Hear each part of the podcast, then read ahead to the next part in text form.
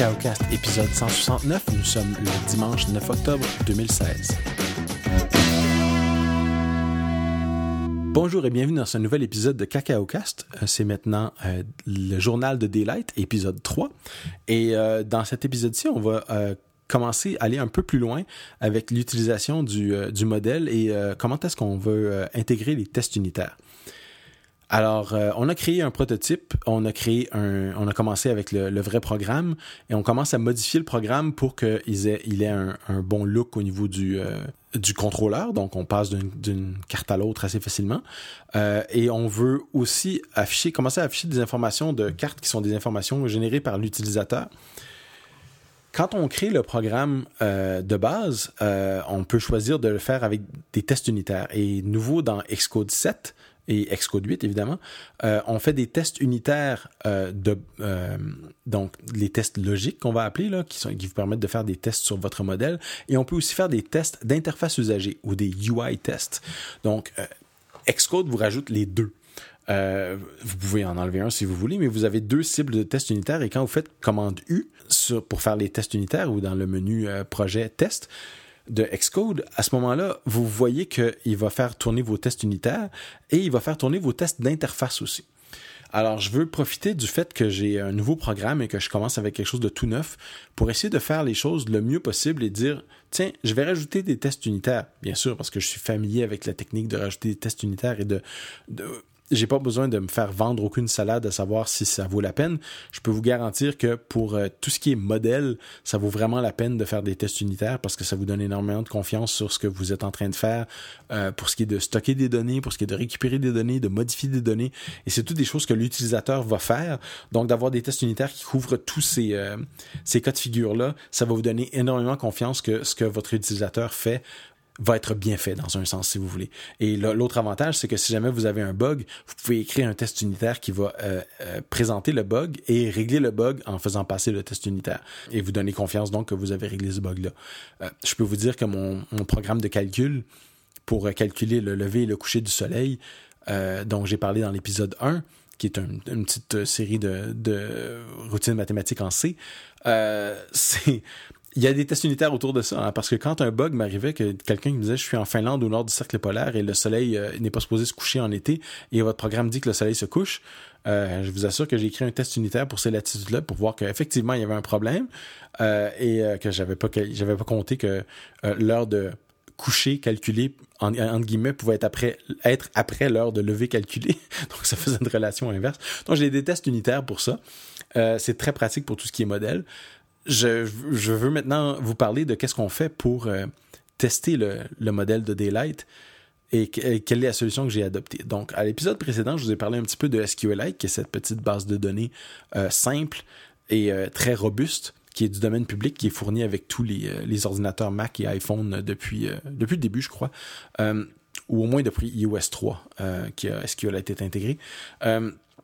Vous aviez même pas. Et si vous, si c'était pas intégré, vous pouvez télécharger un fichier en C. Il y a une série de fichiers aussi, mais vous pouvez télécharger un fichier en C d'environ 500, 500 000 lignes que vous pouvez compiler d'un coup et qui va vous donner toute la librairie SQLite dans un seul fichier.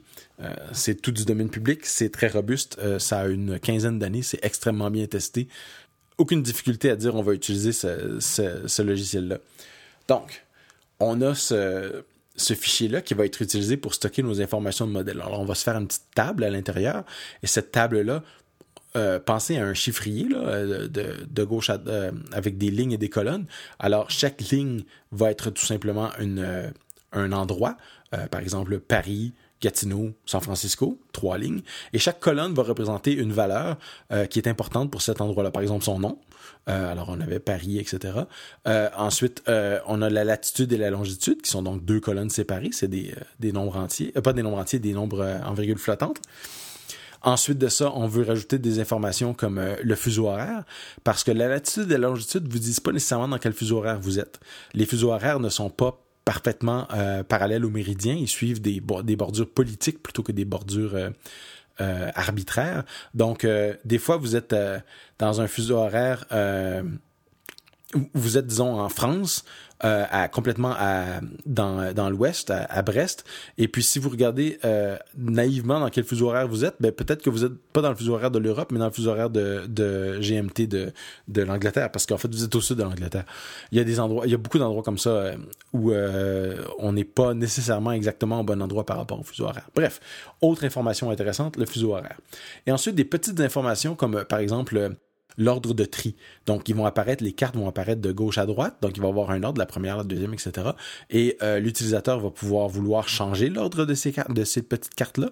Donc, c'est important de savoir laquelle est la première, laquelle est la deuxième, etc. Euh, donc, d'avoir cette, euh, cette petite information souvent, on a besoin d'un identifiant. Il y en a un qui est généré automatiquement par SQLite. Euh, dès qu'on insère quelque chose dans une table, SQLite, ça commence à 1, puis ça va 2, 3, 4, 5. Et c'est un entier 64 bits, donc euh, avant que ça se répète, ça va prendre un certain temps cet entier unique va nous simplifier la vie plus tard quand on va vouloir euh, identifier uniquement euh, une ligne parce qu'on peut pas dire euh, celle-là s'appelle le nom c'est Paris parce qu'il y a un Paris en Ontario et un Paris en France. Donc le nom n'est pas une clé unique, c'est vraiment faut vraiment avoir un identifiant unique pour pouvoir bien dire oui, c'est celui-là que je veux disons effacer ou c'est celui dont je veux changer l'ordre ou c'est celui-là que je veux rajouter. On on peut pas y aller par nom seulement. Euh, ensuite, on peut rajouter des petits détails euh, d'interface aussi dans d'autres colonnes, comme par exemple, euh, est-ce que c'est le crépuscule civil, nautique ou astronomique? Je, n'ai pas parlé la dernière fois, mais c'est trois, types de crépuscules qui sont, calculables par mon application.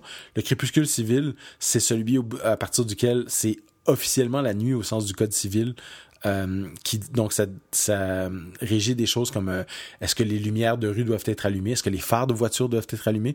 Par exemple, si vous avez un accident au crépuscule avec votre voiture et que vos phares n'étaient pas allumés, mais que c'est pas encore la nuit, c'est pas un problème.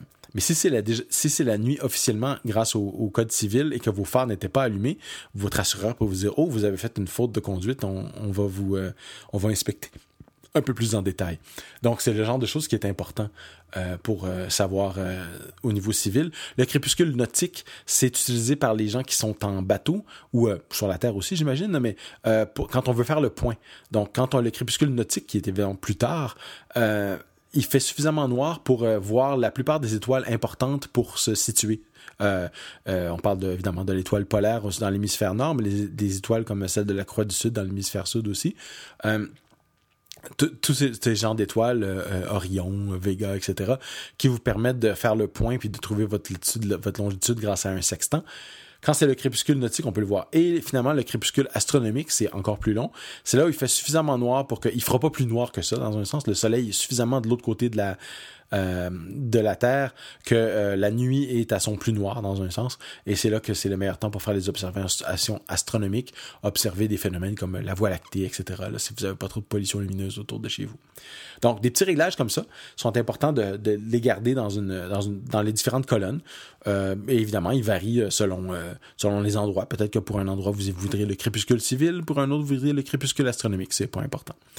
on veut donc permettre à l'utilisateur de changer ça facilement. Donc, on a ces lignes et ces colonnes qui vont se retrouver dans une petite table et on va euh, pouvoir les lire. Alors, euh, on modifie le modèle. Si vous vous rappelez bien, cette application, c'est basé sur l'application de pochoir d'Apple qui vous présente les 12 mois de l'année. Donc, leur modèle est super simple. Il y a une fonction de, de LS Calendar qui vous donne les, euh, les 12 mois de l'année sous la forme d'un d'un array. Donc, on sort un array ordonné de, des 12 mois de l'année et voilà, on a 12 cartes parce qu'on a notre modèle qui représente les 12 mois et on a 12 noms. Alors, c'est facile. Janvier, février, etc. Euh, donc, ça, ça va bien, mais moi, j'ai un nombre euh, euh, de, de, cartes qui va être arbitraire parce que c'est l'utilisateur qui va décider et je veux pouvoir les lire à partir de mon modèle. Et là, c'est là que ça devient intéressant au niveau des tests unitaires. Tout ce long préambule pour vous dire, on va faire des tests unitaires parce que je vous ai parlé des modèles euh, et que les modèles bénéficient énormément des tests unitaires parce que c'est facile presque même d'avoir euh, une couverture de 100% de, tous les, de tout votre code. Donc, savoir que tout votre code est exécuté et testé euh, avec un modèle, ce qui est beaucoup moins facile avec un contrôleur et ce qui est pratiquement impossible avec une vue pour parler des, des, des, trois façons de faire. mais revenons au, au modèle et au test unitaire. quand on, ce qu'il faut faire, c'est que vous avez un objet qui va s'appeler le contrôleur de modèle ou le model controller, qui lui va se charger de lire. Euh, d'abord, il va vous donner euh, toute la liste des endroits que l'utilisateur a, choisi. Hein, on parlait de Paris, Montréal, San Francisco, par exemple. Euh, il va vous donner cette liste-là avec toutes les données associées, donc chaque objet de localisation qui contient toutes les informations nécessaires. On peut se faire un petit objet en Swift, une petite classe en Swift, c'est encore mieux, c'est un, struct. c'est encore plus, robuste. Donc, vous avez ce petit objet-là, mais euh, vous voulez le, stocker sur disque, évidemment, parce qu'on peut pas juste garder ça en mémoire, parce que quand l'application va, quitter, ça sera pas très utile. Il faut pouvoir le stocker dans, dans la base de données. Donc, on utilise, il y, a, plusieurs façons d'utiliser de, des fichiers SQLite en, euh, en Swift et en Objective-C. La façon que j'ai choisi d'utiliser, c'est d'être pas trop loin de ce qu'est SQLite, c'est d'utiliser des petites classes qui s'appellent FMDB. FM, c'est Flying Meat euh, de la compagnie de, de, mon ami Gus Mueller. il a écrit cette, cette série de petites classes, FM, Flying Meat, DB Database, pour euh, être une petite couche par-dessus euh, SQLite. Alors pourquoi j'ai choisi celle-là plutôt qu'une classe qui est, disons, en, Swift pur, parce que sa classe, à lui, est écrite en Objective-C. Euh, c'est pour des raisons, ben d'abord, je l'avais déjà, je l'avais déjà utilisé. D'autre part, elle est extrêmement simple, donc euh, peu de choses qui vont mal aller là-dedans. Et ensuite de ça, elle existe depuis un certain temps, donc elle est bien testée. Elle a des, des tests unitaires qui vérifient que tout fonctionne bien, un peu comme euh, euh SQLite lui-même. Et euh, j'ai confiance en la qualité du, programme, du framework qui a été utilisé par de nombreuses personnes avec beaucoup de succès. Donc, simple, facile à utiliser robuste pourquoi pas. J'ai découvert d'autres frameworks en, Swift, dont un qui s'appelait Camembert, qui disait j'ai commencé ça, c'est très intéressant et j'espère que je vais pouvoir qu'on va pouvoir continuer à l'améliorer. donc ça me tentait pas vraiment d'entrer là-dedans.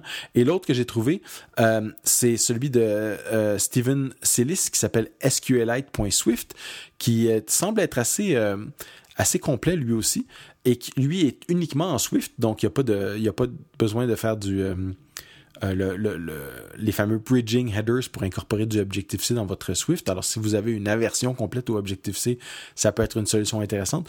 Je ne l'ai pas utilisé parce que euh, pour moi, c'était un peu changé. on dit ici 4,30 sous pour une pièce. Là, c'est, on prend une chose et c'est, son équivalent dans l'autre. Et j'aimais le fait que les classes de, de sont quand même bien testées. Ils ont quand même un plus. Euh, probablement plus d'utilisateurs au total, parce que là, évidemment, l'autre peut pas avoir vraiment plus que deux ans, euh, parce que le langage Swift existe depuis environ deux ans. Euh, mais si vous voulez rester en Swift, je vais vous mettre ça dans les notes de l'émission, SQLite.swift. Bon, tout ça pour dire que j'ai ma base de données en SQLite j'ai mon modèle qui va permettre de lire dans la base de données en, question en utilisant FMDB, ça va me simplifier la vie pour euh, écrire ça en, Swift, parce que malgré le fait que c'était dans Objective-C, je peux quand même l'appeler du Swift, euh, Swift 2 ou Swift 3 à votre goût. Et je veux maintenant euh, faire en sorte que je veux faire mes tests unitaires.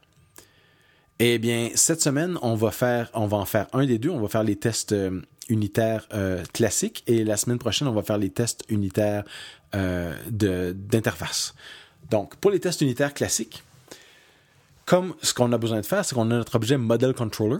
Et notre objet Model Controller, on lui passe une base de données euh, qui va être euh, euh, créée par votre, soit votre app delegate ou par votre, votre contrôleur de base, hein, votre root view controller, qui va créer l'objet base de données avec un, un, chemin d'accès classique, là, par exemple dans le dossier document de votre application. Il y a toutes sortes de, fonctions sur NS File Manager euh, Default Manager qui vous donne ce genre de d'accès-là pour créer des documents qui vont être euh, dans votre dossier d'application iOS.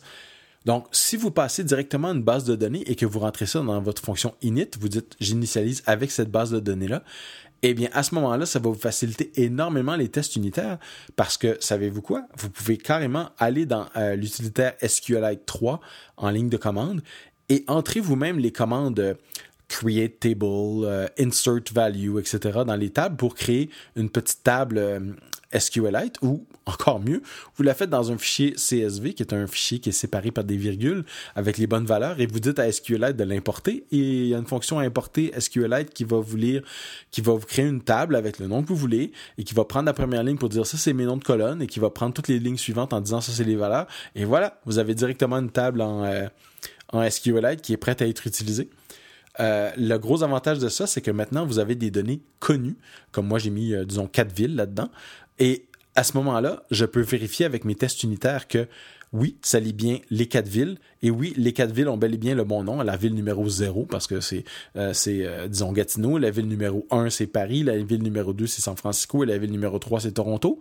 Ben voilà, j'ai... Euh, j'ai fait mon test unitaire et je peux lire, je, je m'assure que mon, mon modèle est effectivement capable de lire directement les, euh, les valeurs de ma base de données SQLite. Alors ça, c'est parfait parce que j'ai dissocié le, le fait que mon modèle soit dépendant d'une base de données avec celui de la base de données est fournie soit par le test unitaire lui-même, le, framework de test unitaire, ou alors fourni par euh, l'application elle-même à l'application qui crée une base de données pour, euh, pour les besoins de, de ce contrôleur-là.